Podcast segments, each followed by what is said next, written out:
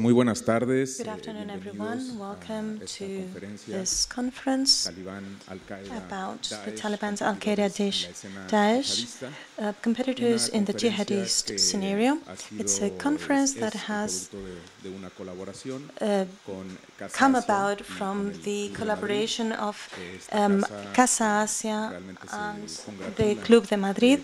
We are very pleased today to be able to work in cooperation with other institutions, both in Madrid and within the Iberian region and even the European area and on the other side of the Atlantic to put together our strengths and being able to bring specialists here uh, to generate a debate and a productive analysis.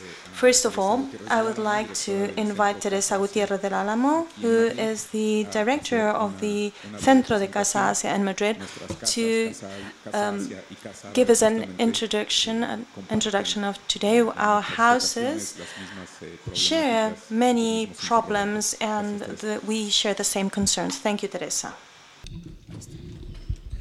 Bueno, después de, este, Well, after this brief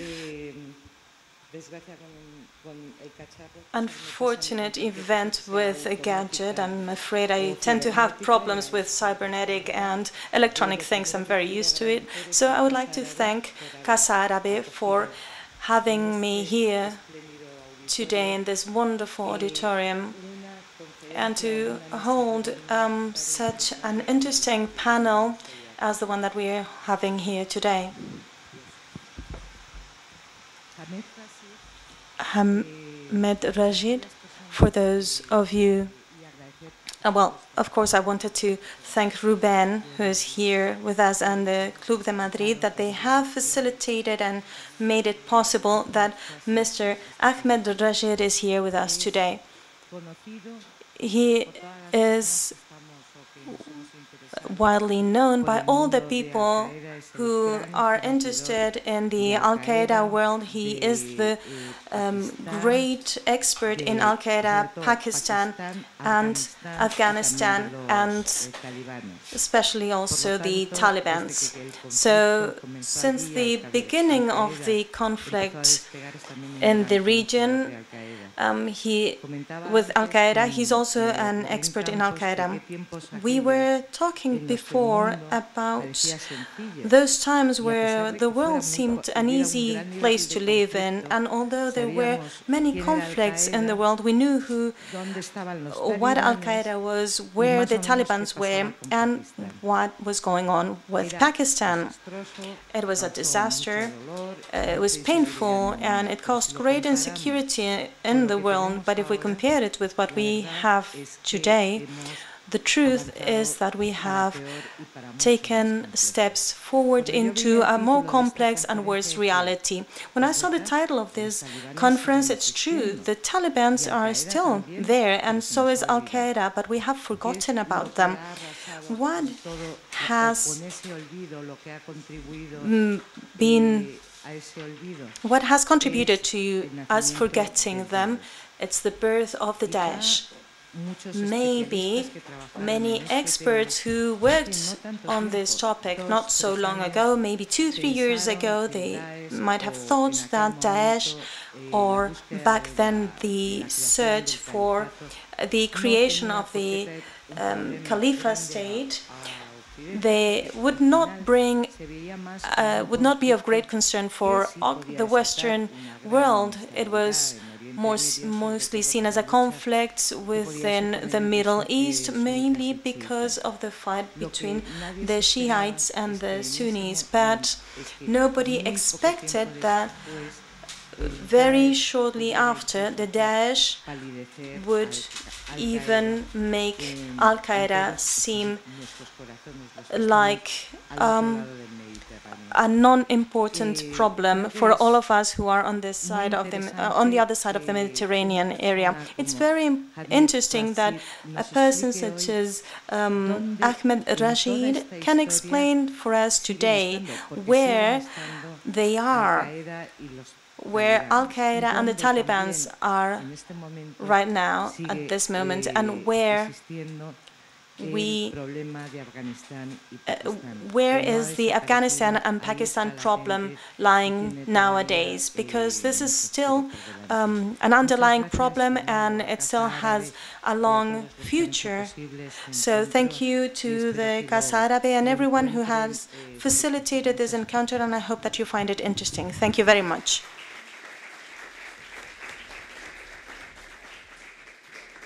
Gracias, eh, Teresa. Eh, voy a hacer una, una breve introducción, tras la cual eh, daremos uh, give you a brief introduction, after which we will start with. Um, I will give the floor to Mr.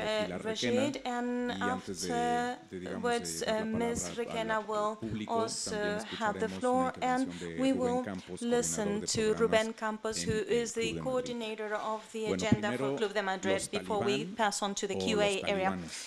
First of all, a matter that is important for a Spanish speaker is if we can use the word Taliban in the future with an S at the end. I checked around and everybody, um, all the experts in the, in the language uh, know that they agree that we can use the, the uh, plural form of this word. And let's talk about them in depth. Uh, 20 years ago, they sieged Kabul and they established the Islamic Emirate of Afghanistan. This emirate was acknowledged by Pakistan, Saudi Arabia, and the UAE. And um, Al Qaeda also helped them out with fighters coming from different countries, Arab eh, countries like and Central Asia and the nearby Afghanistan. Al Qaeda had uh, arrived about 10 years earlier than the Taliban. It was founded in 1988 by Osama bin Laden and Abdullah. Their origins are date from the Soviet invasion of Afghanistan. These mujahideens also had the help from the United States to fight the Soviet, Soviets. They are ideologically intolerant to other interpretations of Islam beyond the Salafist jihadists. They have been um, named a terrorist group by the Security Council of the United Nations, the NATO, the European Union states, Russia, India, and other countries after the death of bin Laden, it is under the lead of Ahmad al-Zawahiri. And now we arrive at the self-proclaimed Islamic State, also known as Daesh, ISIS, ISIL, etc. Daesh um, made the headlines in 2014 after the fall of Mosul and the Sinjar massacre. In Syria, they have performed many ground attacks by, um, against the government forces and by the end, beginning of 2015, CIA considered that they, there must have been about 31,000 fighters in Iraq and Syria, out of which two-thirds would be foreigners, foreigner fighters. Uh, whereas the Daesh leaders, they claim that they send about 40,000 fighters, most of them being Syrian and from Iraq. From 1996, they want the Taliban do not intend to go beyond the borders of Afghanistan. However, Al-Qaeda and Daesh are looking for a caliphate state, although their means are different. The Al-Qaeda is more center-bound, although they have different um, branches in the Maghreb and Middle East, but the Daesh unlike the advanced students that outperformed the teachers by being more bloodthirsty than the first one. Um, the presence of Daesh in the media doesn't mean that the Taliban and Al-Qaeda are almost extinct. Their strategies and the fighters are continuously changing and mutating in their tactics according to their gaining or losing land, and the international uh, counterparts are reacting to their actions. In Syria, Iraq, Libya, Yemen, the Sahel region, and Sinai, and also Afghanistan and Pakistan are the prey to this um, harsh uh, fight between the extremist groups who profit from the weaknesses of the states. And the victims are everywhere in all continents, including the European ones. So studying their evolution eh, is, an, is a very important exercise. Uh, exercise. So before I give the floor to Ahmed Rashid, I would like to point out that you have his books on sale here at the bookstore in the Casa Árabe, as is the uh, Pilar Requena's book on Afghanistan. And also I would like you to, uh, to invite you to visit at the Conde Duque Art Center the exhibition on women in Afghanistan with photographs by Mr. Gervasio Sanchez. Eh, and this is an onlook um, on Afghanistan that seems to be somewhat outside the um, press and the TV news and the TV channels because they're not so current or they don't seem so current in the face of the Syrian conflict, but still is important to understand the jihadism um, nowadays. So thank you very much, Mr. Rashid, Ms. Requena, and I give the floor to Mr. Rashid now. Well, thank you very much. Um, it's a great pleasure to be here. And uh, let me thank uh, Casa Árabe and uh, Casa Asia, um, who have helped me over the years promote my uh, translations of my books in Spanish, uh, and also Club de Madrid. Uh, it's very good that all of you have managed to get together, and, and there is such a large audience. And I'm very happy to see so many young people take an interest um, in these issues. Let, let me just say a few words about Syria. Um, uh, the events in Syria are showing the virtual collapse of the international order. Um, we are faced with a global crisis in Syria, and the, um, uh, the fact that the Russians and the Syrians are insisting on continuing to bomb um, uh, Aleppo and the civilians, not allowing humanitarian aid, it is, a, it is an absolute catastrophe for diplomacy, for the international community, and of course for Syria and, and, and um, the civilians.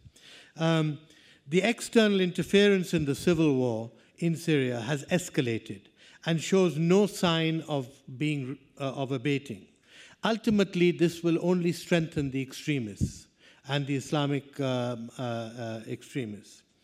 Multiple militant groups are now fighting in Syria, and multiple countries and patrons are supplying them with weapons and ammunition and money. And there's such a deep now involvement of so many countries involved.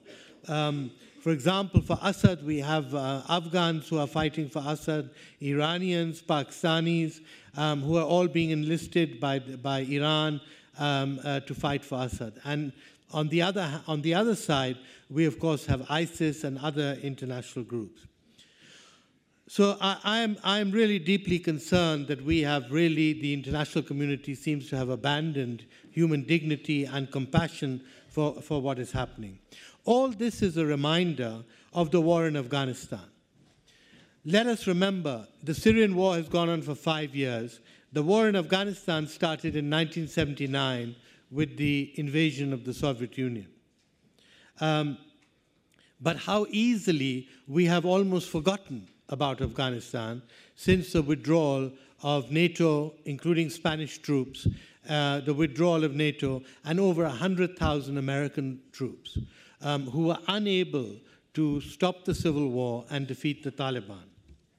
Now, um, I fear very much that Afghanistan is falling apart, and it creates enormous problems for the future.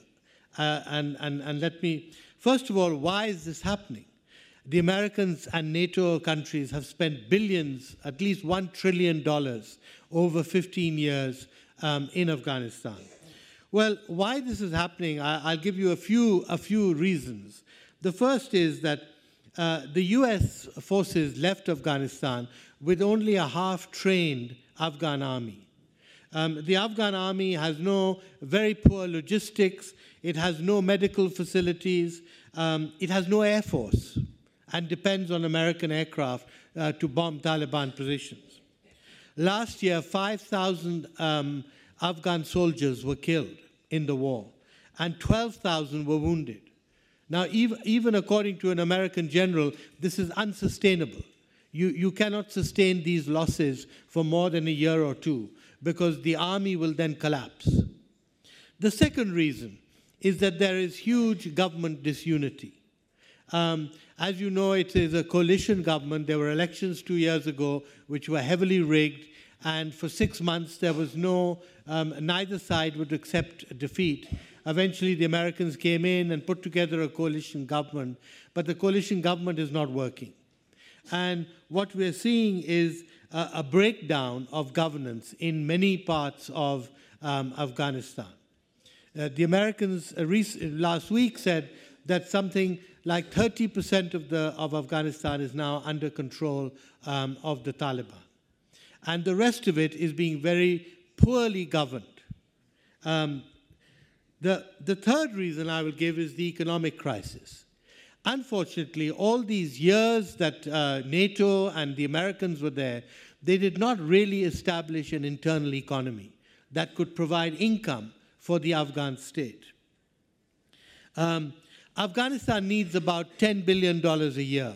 And at the moment, the entire, almost the 90% of this money comes from uh, the donor community, from the West. It needs 5 billion to maintain the army and about 5 billion for the budget of the state.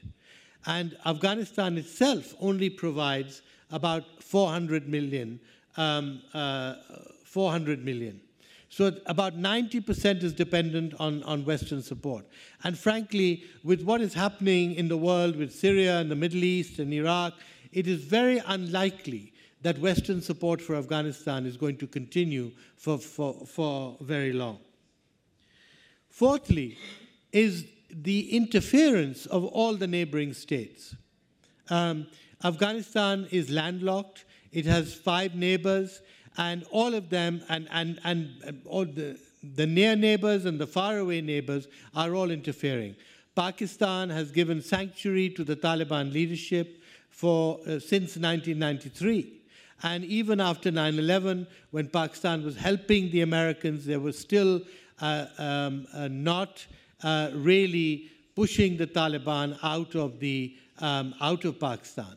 And even though the Pakistan army has gone up against uh, local terrorists, Pakistani terrorists, it has not done anything about the sanctuary that the, Af- that the Afghan Taliban leadership has in Pakistan. Iran is now hosting Taliban. Um, in, in, in, in quite substantial numbers. And a lot of Western Afghanistan, which borders Iran, um, is, is controlled by the Taliban, who are supported by Iran. Russia, China, the Central Asian republics are all dealing now with the Taliban because many of these countries are expecting, um, uh, uh, if not a Taliban victory, uh, Taliban successes in the, in, in, on, the, on the battlefield. And they all want to be in touch with the Taliban. And obviously, this is a great um, uh, danger for um, the Afghan government.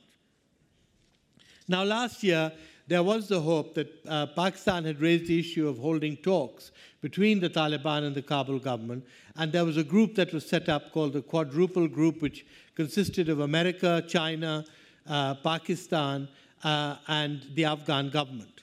And there was only one meeting with the Taliban, but after that, this, this efforts at diplomacy have also collapsed.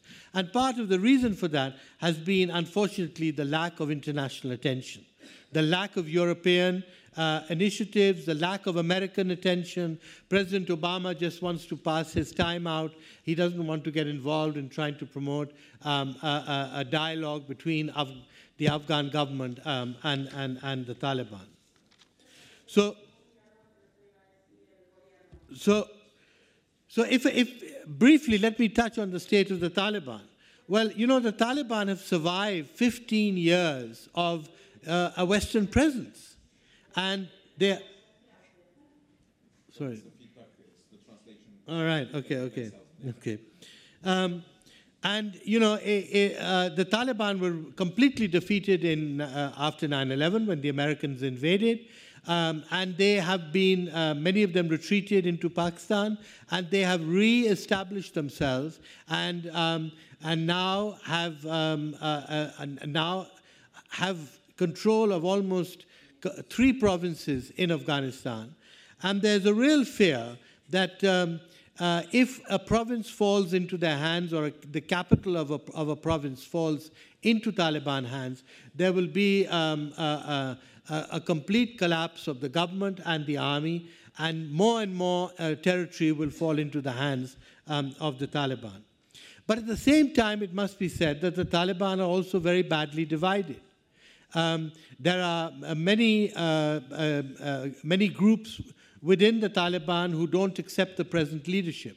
I won't go into the details of this leadership struggles that have happened in, in, in the Taliban, but the last two or three years, there have been several leadership changes, and um, some Taliban, you know, don't accept that. Um, the other, the, why the Taliban, uh, uh, let, let, me just say that unlike Al Qaeda and, and, and ISIS, the Taliban um, remain uh, an Afghan force. They want to uh, conquer Afghanistan, they want to rule Afghanistan again. They have never been involved in global jihad, they have never been involved in, in promoting terrorism in, in the West. Um, but the, the real danger for the, Talib, uh, the, for, for, for the West with the Taliban is that they have given sanctuary to many militant groups. For example, Al Qaeda is in Afghanistan under their protection um, uh, uh, Central Asian groups, Chechens, uh, Chinese Muslims, Pakistani groups. Um, so we, we have multiple groups from the region who are fighting with the Taliban and have taken shelter there. And certainly, if the Taliban take more territory, we will see an expansion um, of all, all these groups' activities. Um, what, you know, even if there's a dialogue tomorrow between the Afghan government and the Taliban, what, um, what is going to happen to these groups? How will the Taliban deal with them? How will the international community deal with them? Um, because they are a very strong presence um, on Afghan soil. And this is the danger that even though the Taliban are not international jihadists, um, they are giving sanctuary to um, many uh, militant groups. So, Afghanistan, as I said, remains um, largely ignored by the West. And unfortunately, you know, we, we've been through this process already. Um, uh, after 9 11, Americans and NATO sent troops into Afghanistan. Um, but in 2003, the Americans literally abandoned Afghanistan and went to Iraq and invaded Iraq. And for, for several years, there was no, uh, there was no economic um, um, uh, development in Afghanistan. There was no nation building. There was no money for anything. Um, and the, of course, the Taliban used this period to re-emerge.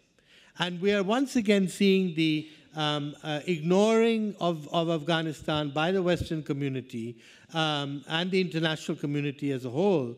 Um, and, and we are seeing the re-emergence of the Taliban. Um, let me, you know, having, having talked about Afghanistan, let me also tell you that ISIS is trying to make um, a, a, a, foothold in Afghanistan. It has a presence in three provinces in Afghanistan. It is not very popular, but it is, it is anti Taliban. So, what we are seeing is that many of the Afghan fighters who are angry with the Taliban for one reason or the other are actually joining ISIS. So, the fragmentation of the Taliban is helping ISIS.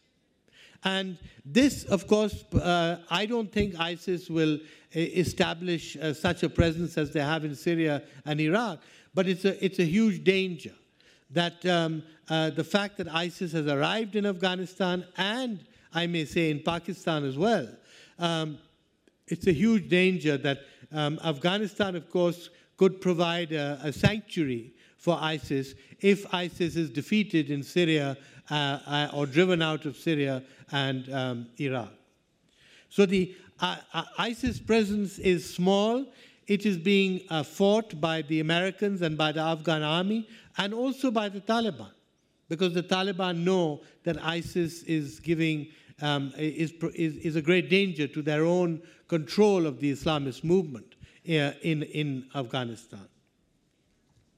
Now, ISIS, of course, is basically a, a, a Middle East uh, phenomenon. Um, it, is, uh, uh, uh it, has emerged from uh, the Al Qaeda in Iraq, uh, and it has um, um, taken enormous territory in Iraq and Syria and is trying to do the same in Libya. The, the, the crisis for the Middle East is that we have at least four failed states Yemen, in which there's a, a very vicious uh, civil war going on, Iraq, Syria, uh, and Libya, which is completely uh, uh fragmented.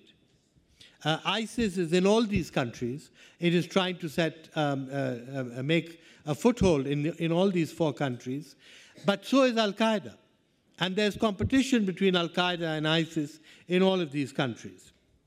ISIS is, um, now ISIS's appeal um, is, has been largely to uh, younger Muslims, uh, many of them in the West. Um, in the, since 2011, um, some 42,000 foreigners from 120 countries have, have in, joined ISIS and are fighting for ISIS in Syria and Iraq. That's a huge amount. That is far more than, for example, the number of foreigners who came to join the Mujahideen to fight the Soviets. It's far more than those who came to join Al Qaeda. Um, 42,000 um, uh, fighters from 122 countries, including 7,600 Westerners, uh, meaning Europeans and Americans. Uh, uh and that is the estimate so far. Um, and, and I give you one more figure, which has been, you know, which is, which is to do with Syria, which is that um, in, in five years, something like half a million people have been killed in Syria. Uh, and there are over 1.9 million wounded. You know, uh, these, uh, these figures over just five years are far more than, for example, what Afghanistan has experienced or what other countries like Iraq and others um, have experienced. There are 11 million displaced people um, uh, who have come out of Syria. Four million of them have come out of Syria. Seven million are still have been displaced internally.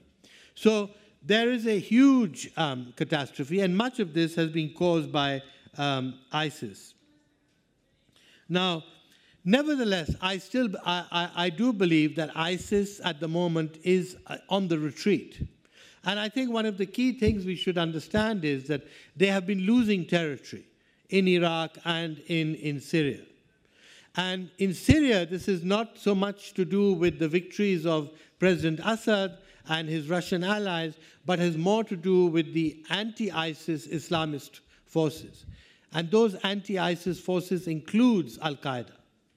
Um, so you have a very complicated situation where ISIS is being driven um, back uh, into retreat by the forces of, of, of uh, um, the government, the President Bashar al-Assad, and his uh, Russian and Iranian allies, as well as by the Islamist forces.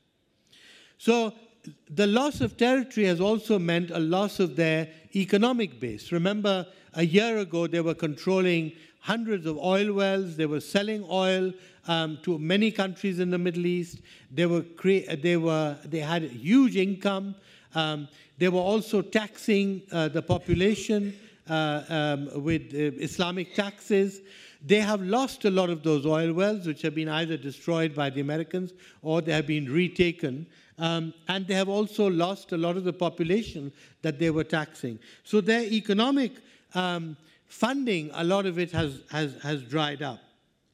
And um, so, what, what I, unfortunately, what I'm seeing is that as ISIS is pushed back and it loses more territory to these other groups, there, there are a couple of major problems that emerge. The first is that um, ISIS may abandon Syria, it may be forced to leave Syria. Um, but it will increase terrorism in the West. One way of continuing to establish its presence and continuing to make itself attractive to young people is the fact that it will launch more and more terrorist attacks um, in Europe and, and the America and uh, the US if it can. And of course, in the Arab world, and we've already seen now a spate of attacks in Baghdad because the Iraqi army is also having some success um, against ISIS. So that's the first thing. ISIS, um, and secondly, there is absolutely no agreement um, as to what will happen to Syria, even if ISIS is defeated. Um, we have no plan, there is no thinking going on, there is no unity between Russia and America, between, the, um, between all the elements of the international community, but within the Arab world even. There is no thinking as to what is going to happen to Syria. Will it just end up being a fragmented uh, country with many different um, warlords who will be ruling over different parts of Syria? Uh, that will be unacceptable because that will only promote um, ex more extremism, and ISIS can then make a comeback. Um, but certainly, we, we, uh, we cannot have Assad, um, who's you know, murdered his own people in, in such large numbers. Um, so there is this real problem as to how Syria is going to evolve. And there's very little thinking on this. Of course, how can they be when, you know, there's no agreement even on humanitarian convoys um, coming into Syria from um, from outside. Secondly, I, I, will say that I think increasingly the beliefs, uh, uh, the beliefs of ISIS, um, how ISIS has perverted Islam um, and, and reinterpreted Islam, I think that is becoming unsustainable in the Muslim world. Yes, young people are joining ISIS. Yes, young people are, uh, are, are, seduced by um, Twitter and by Facebook and by ISIS uh, uh, executions and all this. But ISIS has so uh, perverted um, Islamic teaching, even more than Al Qaeda, that I think this is finally becoming unsustainable. And I think the problem that we, one of the problems that we are faced with in the Muslim world is the lack of um, a Muslim leadership in providing an alternative narrative to what is going on um, with ISIS. This is the moment when ISIS is in retreat, where I think you know you need a, a, a powerful voices in the Muslim world explaining that this kind of Islam that they are promoting um, is nonsense. Um, and uh, so, and, and finally, I think the ISIS exper experiment with trying to build a caliphate this was a trying to build a new kind of Islamic state um, out of all the Middle East, putting it all together and creating a new state. This is clearly not working. And this has also failed. ISIS said that it, want to, it wanted to um, um, bring in professionals, engineers, architects to, you know, to build this new Islamic state, and it's not working. So broadly, I will say that ISIS is on the retreat, but there is so much confusion about um, and so much dissension between Russia and America, uh, within the Arab world, as to what will follow. That um, uh, unfortunately, even if ISIS is defeated, uh, we are still going to see um, enormous problems, uh, including, of course, stepped up uh, uh, terrorism in the West. Now, um, let me touch on, on, on Al Qaeda. Five years after the death of Osama bin Laden, Al Qaeda is back in a very big way. And it is expanding uh, in Africa, in Asia, and is now uh, another contender for power in the Middle East, in Syria, Iraq, and Yemen, as well as North Africa. Now, one thing Al Qaeda has done, remember, Al Qaeda under bin Laden was a very centralized body. All the planning and the expansion around the world was done through um, a centralized group which was based in uh, Pakistan, Afghanistan. Now, um, Al Qaeda has been much more practical than ISIS. It has given franchises to various groups in Africa and Asia and the Middle East. And that centralized control has been decentralized. And Ayman al Zawahiri, the present leader of Al Qaeda, has, has basically given permission for these groups to um, operate on their own. Now, that has really eh, allowed Al Qaeda to present themselves not so much as global jihadists, but more as jihadists within a, a region or within a country.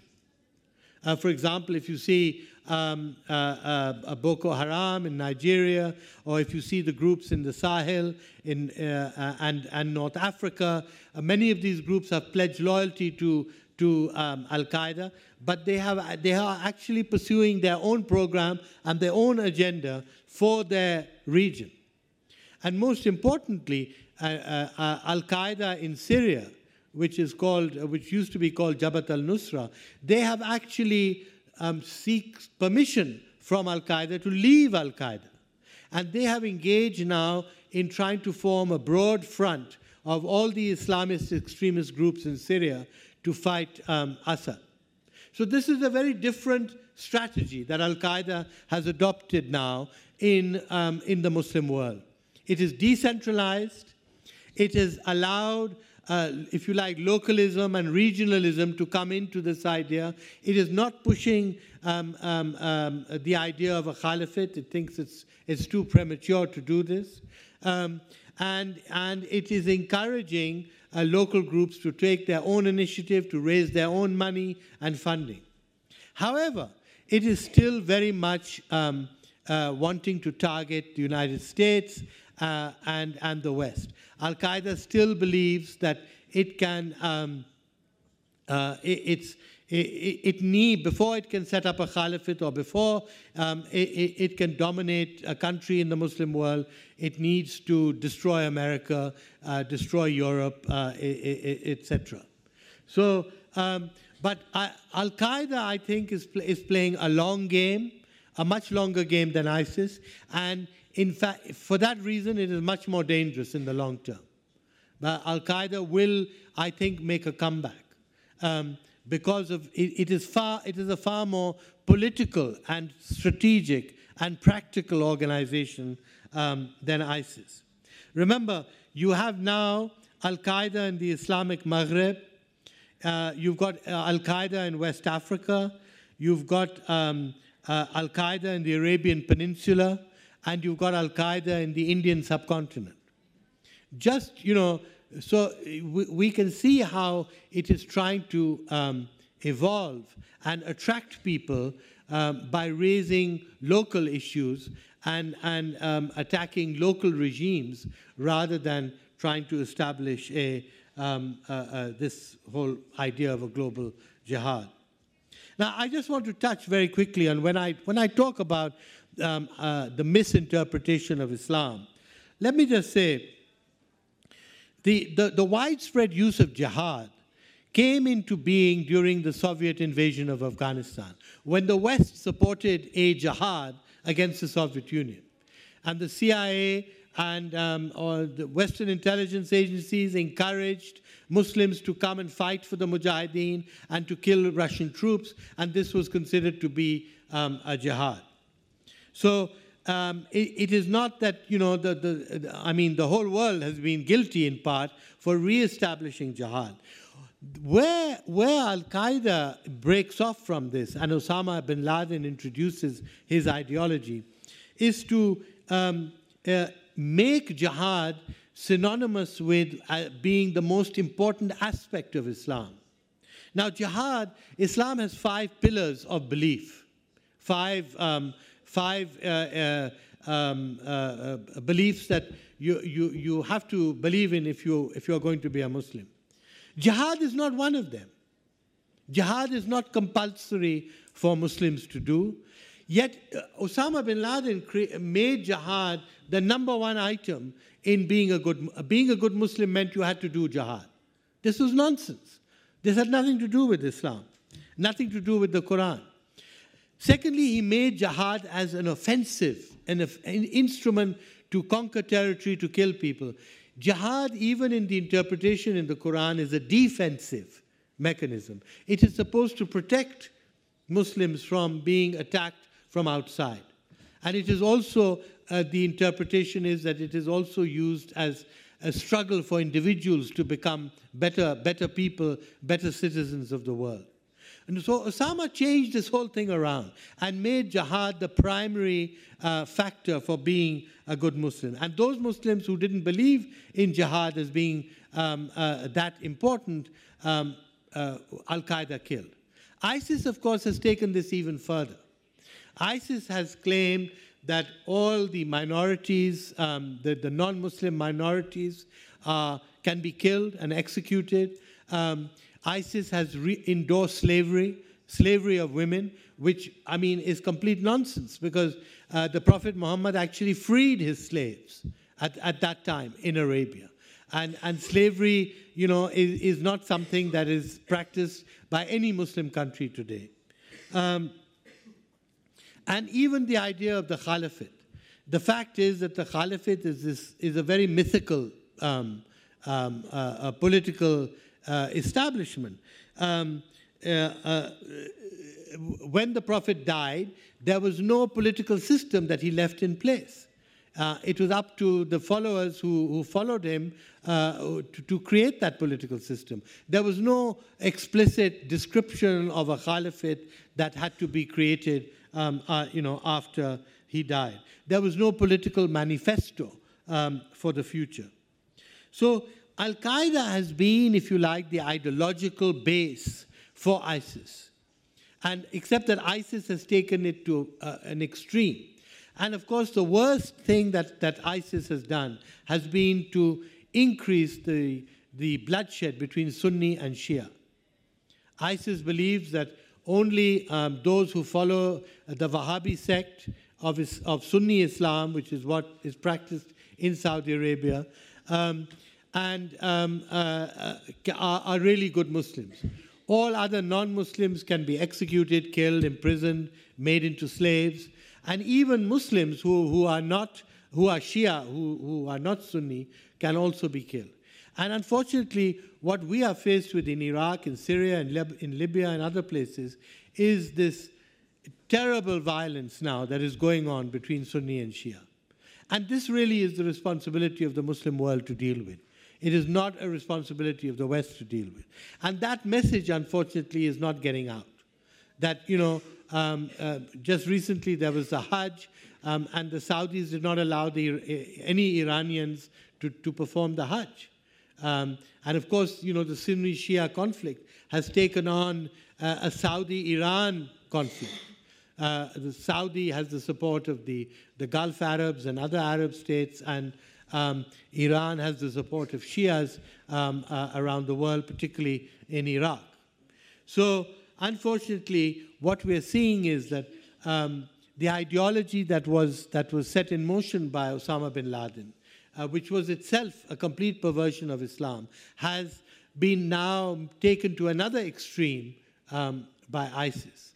And we can deal with ISIS militarily, I'm sure, in, in the years to come.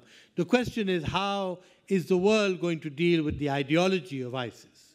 How are Muslims going to cope with that and diminish this false ideology of ISIS, um, which, uh, uh, uh, you know, I think is still not being properly tackled. I'll, I'll leave it there. Thank you very much indeed.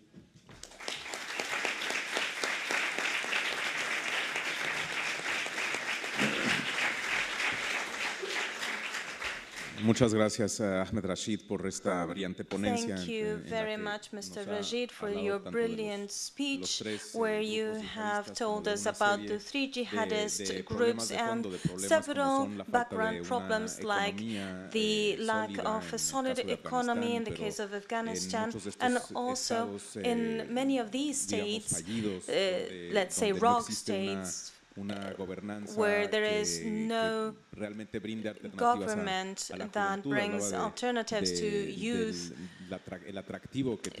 He was speaking about the attraction of the Daesh message within eh, the among the youth and the alternative that has not been provided by the Muslim world and uh, no matter how old the Daesh message could be. And eh, mm, we, he has also spoken about the failure of the international eh, community at, when it came to stopping the problem and not letting it expand and like in the case of Afghanistan, when they have eh, withdrawn the troops before the right time, and this has left um, power, a government void with terrible consequences, and how eh, and when to deal with actors that are non-government actors is also a question that we might raise for Mr. Rashid, because we know that the Taliban could even have an embassy in Doha, and I think that it was very important what he mentioned about the jihad, that it's not one of the five uh, Islam pillars, and the interpretation of the jihad um, on the side of the Salafists and other extreme groups, extremist groups, is not does not correspond to the right definition of jihad. But we're going to leave the floor now to Ms. Pilar Requena. She is going to give us um, a comment, some comments about the, um, what Mr. Rashid has told us. Good afternoon. Thank you, Casa Arabe, for having me here today. It's very difficult for me to say anything after Mr. Rashid, whom I consider to be my master about Pakistan and Afghanistan through his books and uh, the many interviews and conversations that we have had, and uh, besides our uh, personal friendship. But uh, instead of uh, commenting on what he has said, I would like to highlight certain points that he has mentioned in the first place. Um, Karim, I would like to highlight um, the forgetfulness in which Pakistan has fallen that came about after the Syrian conflict um, exploded, which is one of the main failures by the international community. And it's also a failure that Afghanistan has been forgotten because it will bounce back as it did in the uh, previous civil war in Afghanistan with the Afghanistan with the Taliban.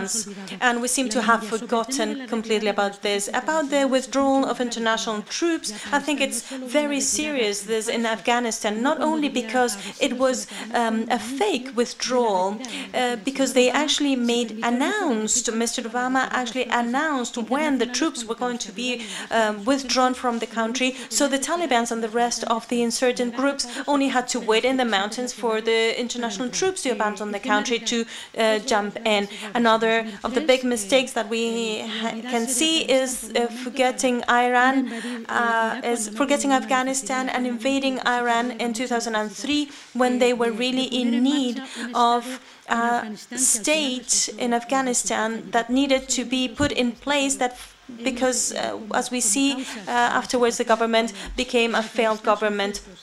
So um, the uh, national uh, community government in Afghanistan, has it really worked? Um, this is actually allowing the Taliban to um, gather more and more power in the country. The Taliban, um, I don't know if dealing with the Taliban would be the real answer for to solve all the problems in the country, and I hope Rashid would give us an answer about this later.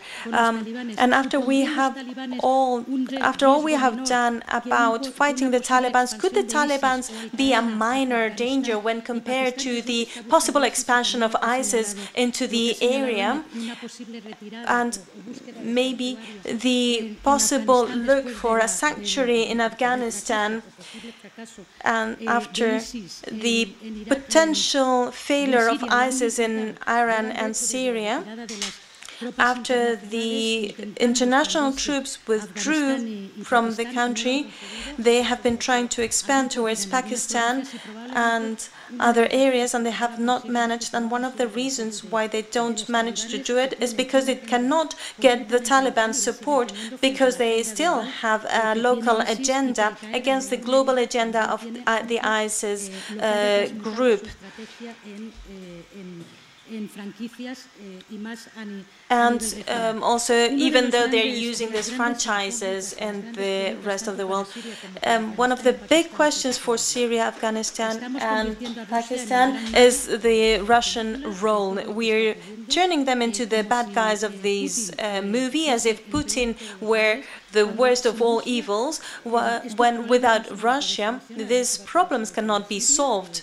Syria, um, Russia is supporting Iran and Syria, and they will not stop uh, supporting them. Russia is also interested in not having ISIS expand towards Pakistan and Afghanistan because could, this could mean that they would enter the uh, republics in uh, in the area, and that would mean fighting the Russians and also joining, linking with the jihadist groups in the Russian terror territory. Also, China is interested in not having seeing an expansion of ISIS towards Afghanistan and Pakistan. So, as Ahmed has uh, mentioned, there are many states involved And the issue is how the international community is going to face this issue and include the whole of this community that needs to start negotiating because what's happening right now is a real shame, a historic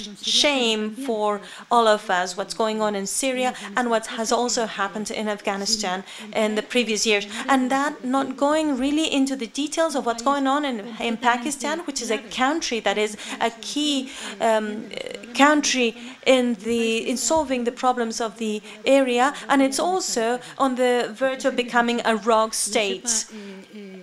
Probably um, Mr. Rashid can describe Pakistan better, but also the, the Pakistan ta Pakistani Taliban are not really linked with the ta Afghanistan Afghanistan uh, Taliban because we tend to look at them all together and mix them all up, and all the jihadist groups we're mixing them all when each of them has their own ideas. They even fight among each others, against each others. And for instance, Pakistan does not uh, support the Iran Taliban's and wanting to fight the Pakistan um, Taliban as well. So it's if we have actually closed our intervention in Afghanistan, if we ever closed it, uh, has only complicated the situation.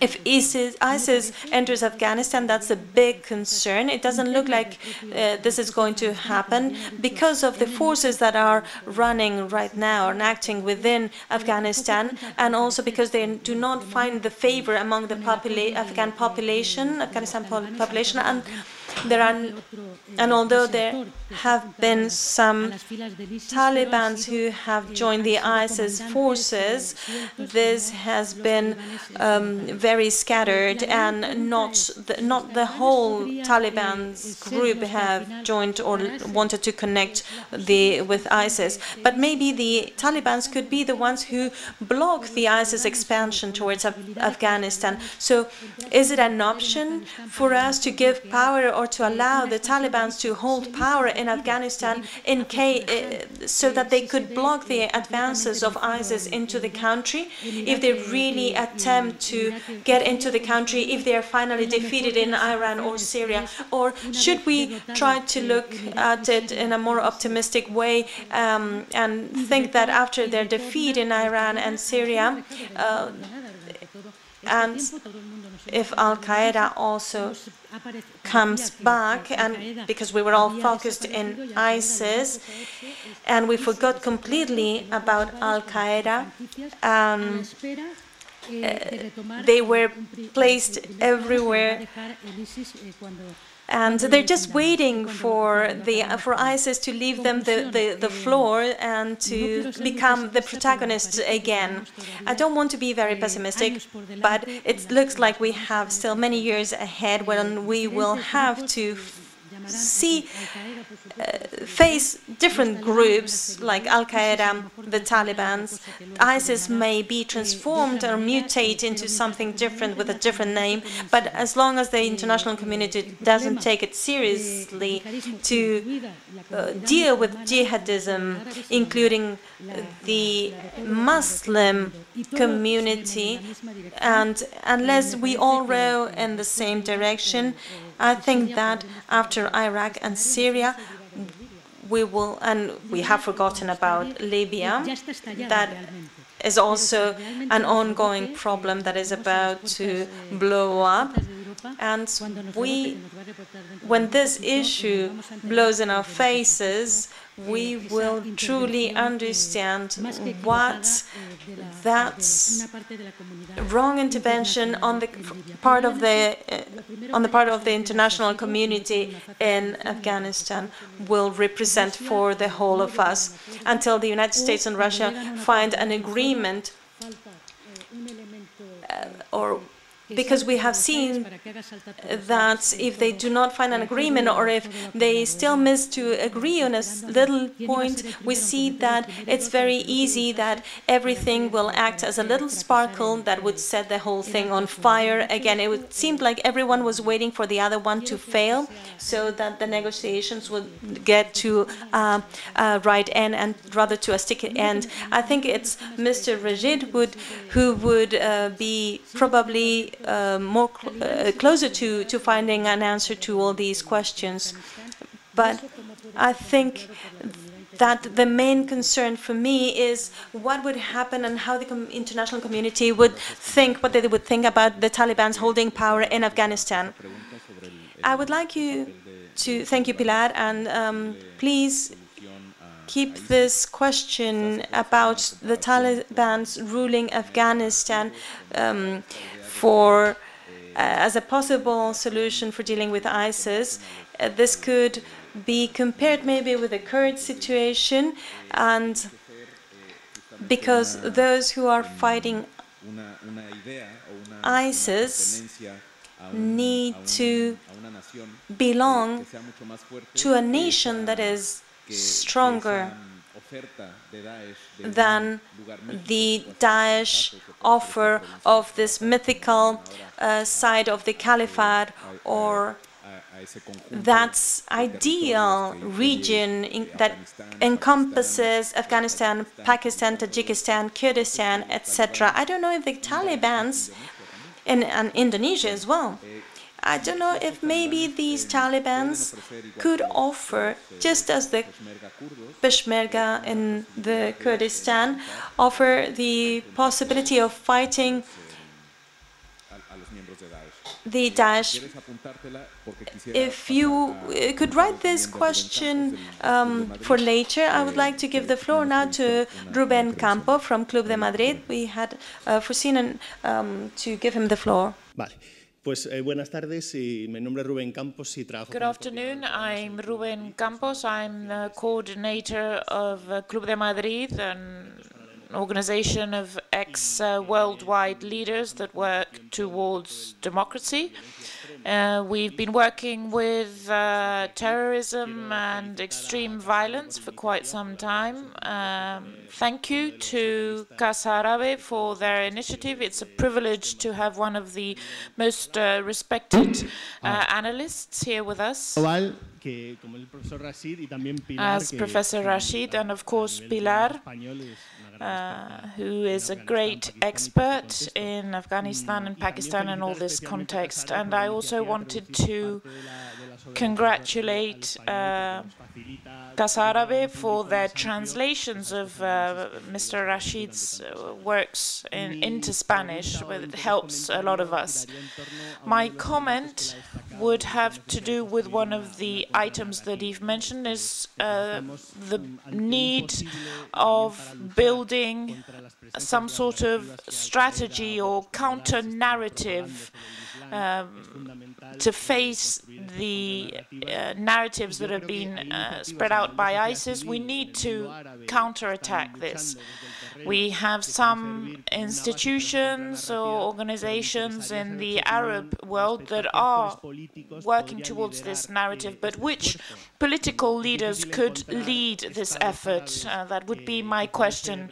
Um, it's difficult to find Arab states that could be seen as leaders for others. We've got Iran, uh, Saudi Arabia, a lot of interest, maybe Tunisia with the transition and consensus between different uh, stakeholders. Uh, maybe this would be a way forward to be able to build this counter narrative. But Tunisia, as I was saying, uh, has to face very strong economic um, uh, difficulties, and if they don't find answers to these difficulties for their population, and as Professor Rashid was saying, a part of this population of uh, foreign fighters that have joined ISIS come from uh, Tunisia. Uh, this can be seen, uh, this uh, youth, as Karim was saying, that doesn't have an access to work or future can uh, be um, attracted by this narrative. Maybe Indonesia, there's also a Muslim country that is an example uh, in many ways uh, with regard to democracy, economics, but maybe it's too far away from these other countries of the Middle East. That might be a possibility, and I don't know if uh, Mr. Rashid can identify other forces that are not necessarily state, but stakeholders that might uh, be able to lead this counter narrative. And finally, as uh, Pilar has mentioned, maybe if you could reflect on Pakistan a little bit, uh, that you know so well, uh, it would be interesting to see how the groups that you've mentioned um, are currently uh, acting and, and, what are the possibilities with regard to the future. Eh, Ahmed, ¿quieres responder? Ahmed, you have the floor. Um, let me I, let me just raise a, a, a, couple of quick points. We have not talked about the refugee crisis in Europe, but obviously it is of incredible importance.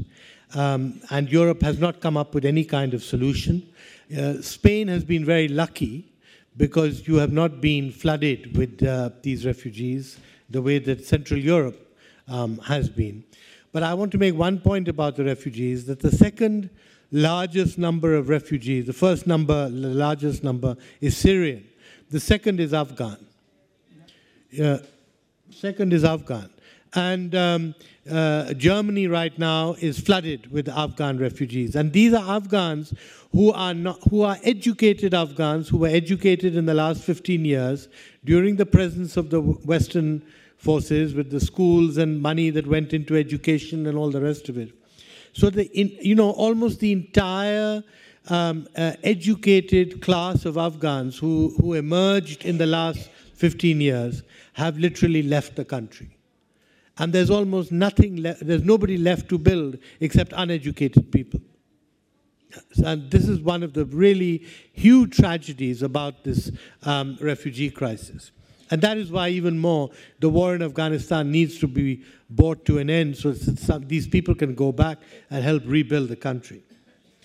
The second issue is that, you know, to be really clear, there are only two forces that are really fighting ISIS in Syria. The first force, uh, Andy, uh, the first force are the Kurds. But nobody wants the Kurds to, to, to win because the Kurds want to create uh, uh their own state. And that is, but, but the, the Americans want to support the Kurds, but then Turkey gets angry, the Arabs get angry. Nobody wants to give up their territory for a Kurdish state. So that is one of the first contradictions that nobody has been able to deal with. The second people, group of people who are fighting ISIS in Syria are the other Islamic extremist groups led by Al Qaeda. So if ISIS is being is defeated, we are going to be faced with having to deal with other Islamic groups who, who are not ISIS, but they owe their heritage to Al Qaeda and other, you know. So um, this is, you know, this is something really to think about. Because the future in Syria is not going to be a return to some kind of secular democracy or secular um, dictatorship like it was under Assad. It will be Islamist. And how are the Arabs and the West going to deal with that? Um, the third uh, uh, thing I just want to mention the I, I, about the, the, the counter narrative. I mean, I, I think the points you make are, are really you know extremely relevant. But the fact is that, you know, I mean, you, my example from Afghanistan, you, the West educated tens of thousands of Afghans over 15 years after 9 11. And because of the lack of attention now, that whole generation is a lost generation. They're all sitting in refugee camps in Greece or Germany or, or, or um, the Balkans. So this is this is the problem. I mean, the counter narrative needs to be um, uh, supported with education, with jobs, with economic development, etc. Um, uh, but that is not happening because we are in a state of war in almost every country. And secondly, um, the, the counter narrative needs, you know, is, is coming from autocrats. I mean, uh, the, the Arab world was ruled by dictators until the Arab Spring. And unfortunately, um, those dictators did not leave any kind of positive legacy regarding economic uh, reforms, education, or anything else. And so there was this vacuum which Islamists have now filled. And so, you know, we, we, we, we have to look at also the recent history. And of course, there are still kings ruling countries in the Arab world who are very autocratic um, and who have um, very strong beliefs, uh, like anti Shias and anti um, uh, uh, non Muslims, etc. Um, on, on the question of Pakistan, it, it, it has been, you know, um, the last two years, there has been a campaign against, you know, Pakistan has perhaps 60 to 70 Islamic extremist groups operating in, in the country. Many of these groups in the last two years have been uh, killed or um, captured or um, uh, dealt with. But two major groups have been left. The first is the groups in Punjab who are um, aimed at targeting in, in India and Kashmir in particular. As you know, there's a very widespread uprising in Kashmir right now, in Indian Kashmir. And um, recently there was an attack by a, a, group of uh, Kashmiris based in Pakistan who went across the border and attacked, and now there's huge tension between India and Pakistan. But the fact is that the Pakistan state, the government, the military have not have, have no desire to clean up these groups who are operating against India because they are a kind of, if you like, a, a defense mechanism for, for the military and for the government uh, against India, a threat, if you like. The other the lot of groups, even though uh, the army has literally wiped out the, uh, the Pakistani Taliban or pushed a lot of them into Afghanistan, they have allowed the Afghan Taliban leadership to continue living in Pakistan. And I think this has been a huge mistake.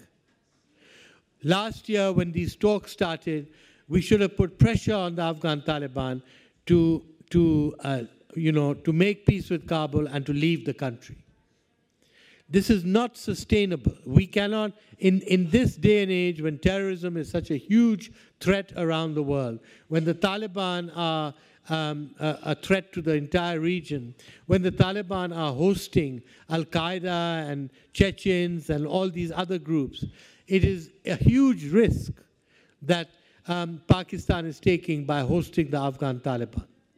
But all of this, unfortunately, is because of the India Pakistan conflict. Pakistan, the government believes that um, India is becoming very powerful in Afghanistan and that Pakistan will be surrounded by uh, India and Indian, uh, pro-Indian states, which is why it is refusing um, to deal with the issue of the Afghan Taliban. So it's very unfortunate that this, this is the state of play. And I, I, I fear that there could be catastrophic consequences. Remember, India and Pakistan are nuclear armed states. Um, uh, uh, Pakistan has all these jihadis still who are willing to go into Kashmir and fight in Kashmir. Um, and India is talking about retaliation, military retaliation against Pakistan. All this is extremely, you know, dangerous right now. We're going to move to the Q&A part from the audience. If Muchas gracias, Pilar. Bueno, normalmente Thank you very much, Pilar. Well, normally o sea que, our conferences last for one hour and a half. Normally at 8.30 we leave. Uh, this has been a little bit longer because having our two main guests, Mr. Rashid and uh, Mrs. Regina, talking about this uh, very interesting topic, the fragmentation, the lack of unity that we have in the Afghan government and regard to the Taliban's lack of unity in Europe uh, so as to be able to confront the refugee crisis. Here in Casa Árabe, we are interested in these topics to get to know the history, the reasons. Of course, we haven't been able to talk about Libya or Yemen uh, with enough details because we have been focusing on